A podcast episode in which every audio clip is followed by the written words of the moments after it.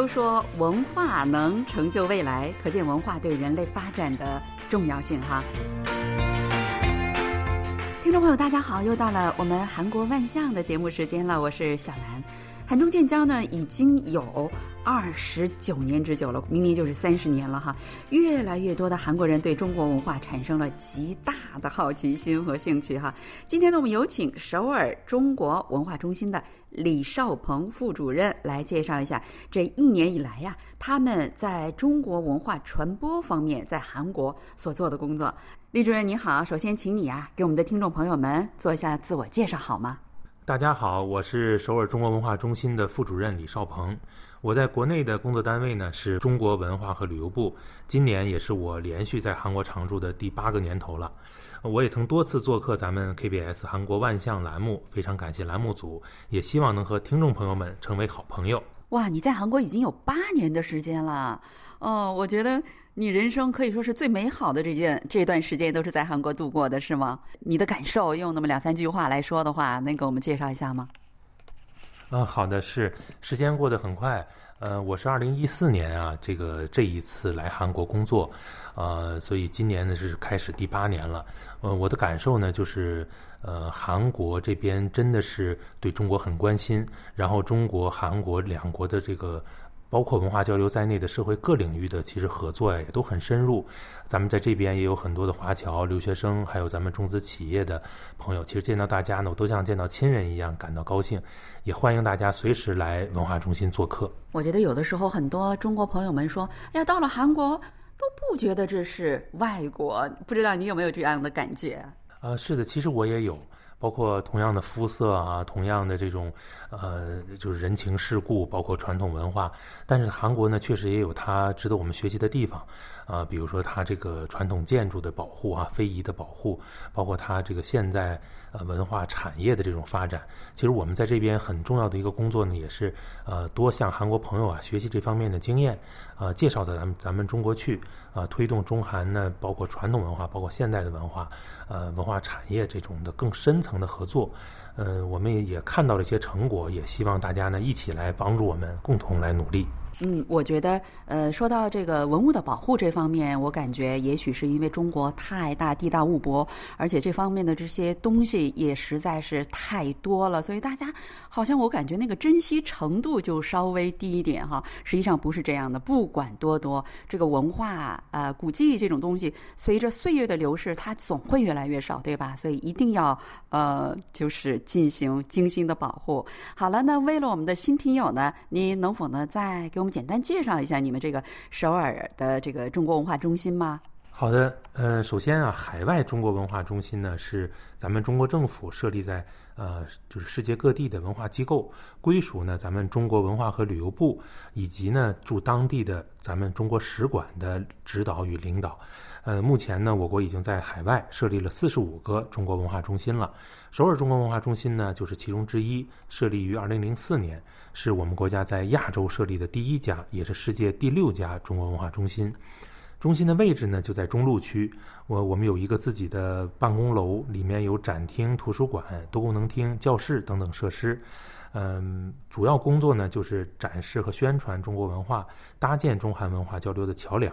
呃，疫情之前的时候呢，我们每年开展汉语教学和各类的文化活动都达上百起。疫情之后呢，现在基本都是线上的工作。啊，我来到这个中国文化中心所在的这个地方哈，真的非常非常的有中国的特色，包括它的什么窗户啊，呃，什么门呐，门前还有两个麒麟是吧？那不是狮子吧？呃，我们是想做成小石狮子，可能是太小了，看着像麒麟。啊，是这么回事。那我看着就是像狮子，说明 那个我没看错哈。我生怕自个儿觉得看着好像不懂，所以我说了个麒麟，其实挺像狮子的，就是狮子啊。非常气氛非常的好哈。那啊，在韩国呢，这个中国文化中心被称为文化院啊。文化院呢是一个代表着这个中国，代表着自己这个国家啊，跟其他国家互动的这样的一个机构。工作上基本的方式就是应该是互相接触、互相。交流，互相走动，对吧？但是这个疫情的两年，文化院的工作，我估计肯定是比较难做吧。是的，那个新冠疫情啊，给我们工作带来了巨大的影响。嗯，举例来说呢，从二零二零年开始，我们设计的很多大型活动，呃，包括线下的展览啊、演出，还有人员交流，都不得不取消和或者是推迟。但是呢，我们时刻关注着疫情发展，呃，不间断的与韩方的交流伙伴啊，呃，策划后疫情时代的合作项目。同时呢，我们也运用中心的，比如说官方网站，还有微信、呃 YouTube。啊，奋韩网这样的新媒体平台推出了呢在线汉语教学以及很多的在线展览和演出活动，可以说呢，基本实现了工作从线下到线上的转型，也收获了不少的网友和粉丝。嗯，我们时刻做好呢恢复线下交流的准备。呃，比如说在去年二零二零年底的时候，我们就在中心的一层大厅打造了世界第一家龙泉青瓷展示角。陈列了四十多件龙泉顶级艺术家们的精美作品，呃，欢迎疫情好转以后呢，呃，各位听众朋友啊，中韩观众来中心参观展览。哎，你刚才提到有一个词儿哈，微信这些大家都知道哈，泛韩网是在韩的呃一些。华人他们建立的一个媒体平台哈，你说的这个 YouTube 是不是指那个 YouTube 呀？就是大家说的那个油管啊？啊，就是就是的，就是那 YouTube，包括 Facebook。我们中心呢，因为在身处海外嘛，所以面向韩国观众、海外观众呢，我们也运营了一些呃，就是世界性的这样的新媒体的平台，比如说这个 YouTube 就油管，包括 Facebook，我们还有那个呃，就是 TikTok 的国际版。此外呢，也就之前开始吧，就也运营这个呃 KakaoTalk，它有一个平台，包括我们在 Naver 上面也有一个中国呃板块。如果有一些合适的项目呢，也会在上面进行推荐。哇，就是说你们不仅仅呃，就是利用中国的一些呃网络平台，还利用韩国的和世界性的一些网络平台来做这些事情哈。哇，那工作量一定会相当的大了哈。那长久以来啊，即便是疫情爆发之后，这个文化中心也一直都在忠实着自己的职能，就是宣传中国文化了哈，让更多的韩国人了解中国文化，从而呢更加亲近中国。因为你了解了中国的文化，才会。说下一步才会说喜欢啊，或者是好奇想去钻研，对吧？那延续了这个几千年以来，这个两国的这个兄弟国家的这种关系是需要呃不断的去努力的哈。纵览今年一年，文化中心呢一直致力于宣传中国文化。我看你们也做了非常非常多的事情哈，虽然是疫情之间哈。那首先呃也是我所特别感兴趣的一项，就是对秦始皇兵马俑的这介绍哈，这个大概在十几年前，呃，在首尔的这个贸易中心也曾经做过真正的中国的这个兵马俑拿过来展示，呃，那个会议我也参加了，真的是非常非常的棒啊，很多人都来看，能给我们介绍一下你们介绍这个兵马俑的情况吗？嗯，好的，首先非常感谢，呃，主持人对我们首尔中国文化中心工作的关心。呃，就像您所说的哈，我们就是去年以来吧，就是聚焦中国的呃各种各样的这种文化资源、旅游资源，特别是海外民众熟知的这种有代表性的中国文化，呃，作为这个我们的抓手和出发点，来向国外呢更好的推介中国。那么今年的一个主要活动呢，也是啊您所说的这个兵马俑的在线展览。这个展览呢是呃我们和陕西省文化和旅游厅共同打造的，背景呢。就是因为兵马俑是中国古代辉煌文明的一张金字名片，被称为世界第八大奇迹。呃，每年有很多韩国的游客访问陕西，专门的到访这个兵马俑的博物馆。呃，我们还知道很多韩方机构，呃，甚至还在策划。就是今年甚至明年在韩国举行这种兵马俑的线下的展览，啊，因为疫情原因，现在这个展览在推迟，但是呢，可以从中感觉到韩国民众对兵马俑展览的关心。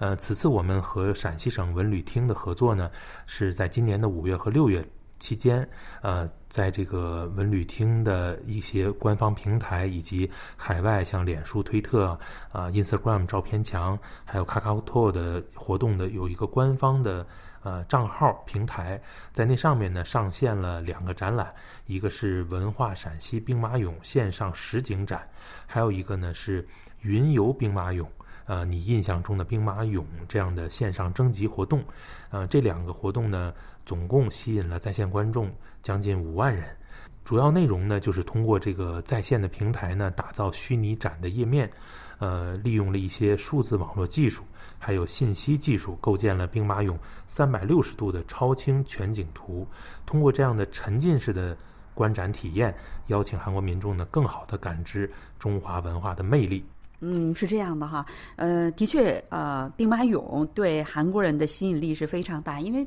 在韩国人看来。真是几千年之前地下的一个世界哈，现在还完好的保存，是一件非常神奇的事情。呃，比如说我现在在就任的这个大学里面，我们的学生就是每年都有交换学生，争先恐后的要去到呃西安的学校呃去交换，就是为了在这个古香古色的这样的一个城市里面来感受哈，呃秦代啊，就是公元前这个先秦时期的这个呃中国历史。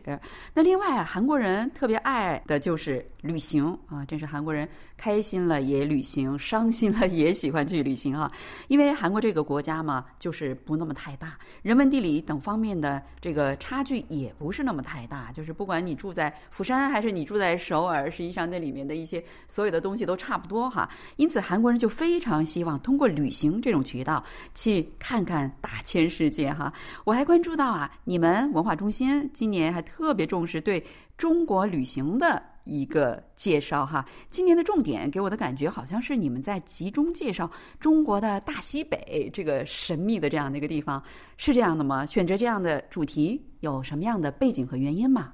呃，是的，首先我们文化中心的一项重要工作呀，就是中国文化和旅游的推介宣传。我们一直强调就是文旅融合。呃，那么今年重点选择中国西部地区呢，有几个原因。呃，第一呢是韩国民众啊访华旅游和交流的很多，但是呢会更多选择像北京啊、上海、张家界啊、威海啊、延边这些地区，不经常去中国的西部。那么利用这次在线宣传的机会呢，我们想更多的展示一下新疆啊、甘肃这样西部地区的文旅魅力。以及当地的特色，增加韩国民众呢对中国西部的了解与认知。呃，第二个原因呢，就是今年我们文化中心啊，部省合作的伙伴是四川省。呃，我们有一个呃主要的工作的机制，就是部省合作，就是文化和旅游部，以及每年呢会选择一个省市自治区，呃，作为这个合作伙伴，就是推介给在海外的每一个中国文化中心。所以，我们首尔中国文化中心今年的部省合作伙伴呢是四川省。呃，我们与四川省文旅厅啊和对口开展了十几项丰富多彩的文旅推介活动，内容呢涉及民乐啊，包括大熊猫，还有非遗、川剧、川菜、茶艺、美术等等。第三个原因呢，就是今年是西藏和平解放七十周年，我们也举办了相关的在线文旅活动，表示纪念，希望以文促旅，以旅张文，呃，通过文旅融合呢，共同增进韩国民众对中国的了解与喜爱，促进中韩民心相通。我觉得你们做的这项工作太重要了，真的，韩国人非常呃喜欢旅游，但是实际上他们并不是喜欢一定要去那种大城市啊，一定要住那种呃非常豪华的宾馆呐，他们真的就是。非常，比如说我周围的朋友们，就是喜欢不管到任何一个国家，他们一定要去到这个小街道、小胡同，呃，或者是那种民众的那种小市场，呃，不喜欢到大商店、大超市，因为他们觉得这个大超市、大商店几乎就是千篇一律嘛，哈。但是呢，他们对中国的了解，比如说了解到西藏啊、新疆，他们这个渠道就不是很多。我希望呢，就是通过你们的这个宣传，我相信也会有很多很多的韩国人愿意去中国。的这个西北去看一看这个丝绸之路，因为这个也是韩国人最感兴趣的一个这个一段历史吧。呃，那韩国人对你们介绍的这个中国西北城市，他们都有怎样的反应呢？嗯，韩国民众呢十分希望更多的了解中国西部。呃，比如说西部有著名的丝绸之路，像您刚才也提到了，丝绸之路呢也是中韩历史上文化与经贸交流的重要通道，包括海上丝绸之路就经过了韩国。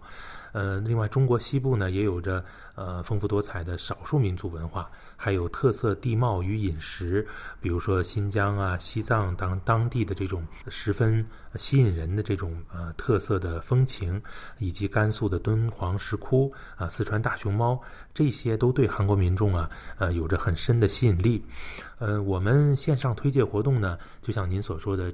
嗯，除了这些众所周知的著名景点啊，我们也呃尽可能的反映一些当地的更具风土人情的这样的呃文旅细节，以及呢，为了方便韩国人能够嗯看懂，我们基本上资料呢都是中韩双语的。嗯，所以说也得到了众多的韩国网友的喜爱。比如说呢，有一位呃刚刚毕业的韩国大学生就给我们留言，说他呢非常喜欢大熊猫。通过中心的这个网上这次推介活动呢，他更近距离的了解到了四川呃那边有全球最大最完整的熊猫栖息地，啊，觉得十分有趣。呃，特别他提到韩国爱宝乐园里面有两只大熊猫，爱宝和乐宝。以及去年刚刚呃生下来大大熊猫宝宝叫福宝，所以呢，他也希望大熊猫中成为两国友好交流的象征。这个福宝他们的生活状况经常会是韩国非常重要的新闻的这样的一个主题呢。那么今年还剩下的日子不多了哈，眼看就要到年底了，你们还将介绍哪些中国文化给韩国朋友们呢？呃，今年和明年是中韩文化交流年，虽然面对疫情影响呢，我们还是策划了系列活动。在今年的最后两个月当中，我们将与四川文旅厅合作，在韩国呢上线。天府茶器这样的在线展览，呃，希望用图文和视频呢，向中韩民众展示四川传统茶叶和精美茶器的这种制作工艺，呃，以及茶文化观光线路。这将是一个非常值得期待的深入了解四川茶文化知识的机会。此外呢，我们还将与韩国艺总，也就是艺术文化团体总联合会合作，于十一月十一日下午。在大韩民国艺术人中心举行中韩艺术节，通过线下和线上结合的方式举行中韩美术展、呃音乐研讨会、美术研讨会，还有呃中韩共同的演出。呃，届时呢将展示三十多位四川画家以及呃专家学者。呃，还有四川交响乐团的这种艺术作品，呃，希望大家呢现场参与我们的活动。预祝你们准备的这些精彩的活动都能够圆满成功啊！好了，听众朋友，今天呢，因为时间的关系，我们只能给大家介绍这些了。非常感谢我们的嘉宾，呃，李少鹏副主任在百忙之中来介绍了一下在首尔的中国文化中心这一年来为呃推介中国文化所做出的呃一些努力。呃，那我们下一期。呃，同一时间再用更加有益的内容来和大家相见。안녕히계세 요。 再见，再见。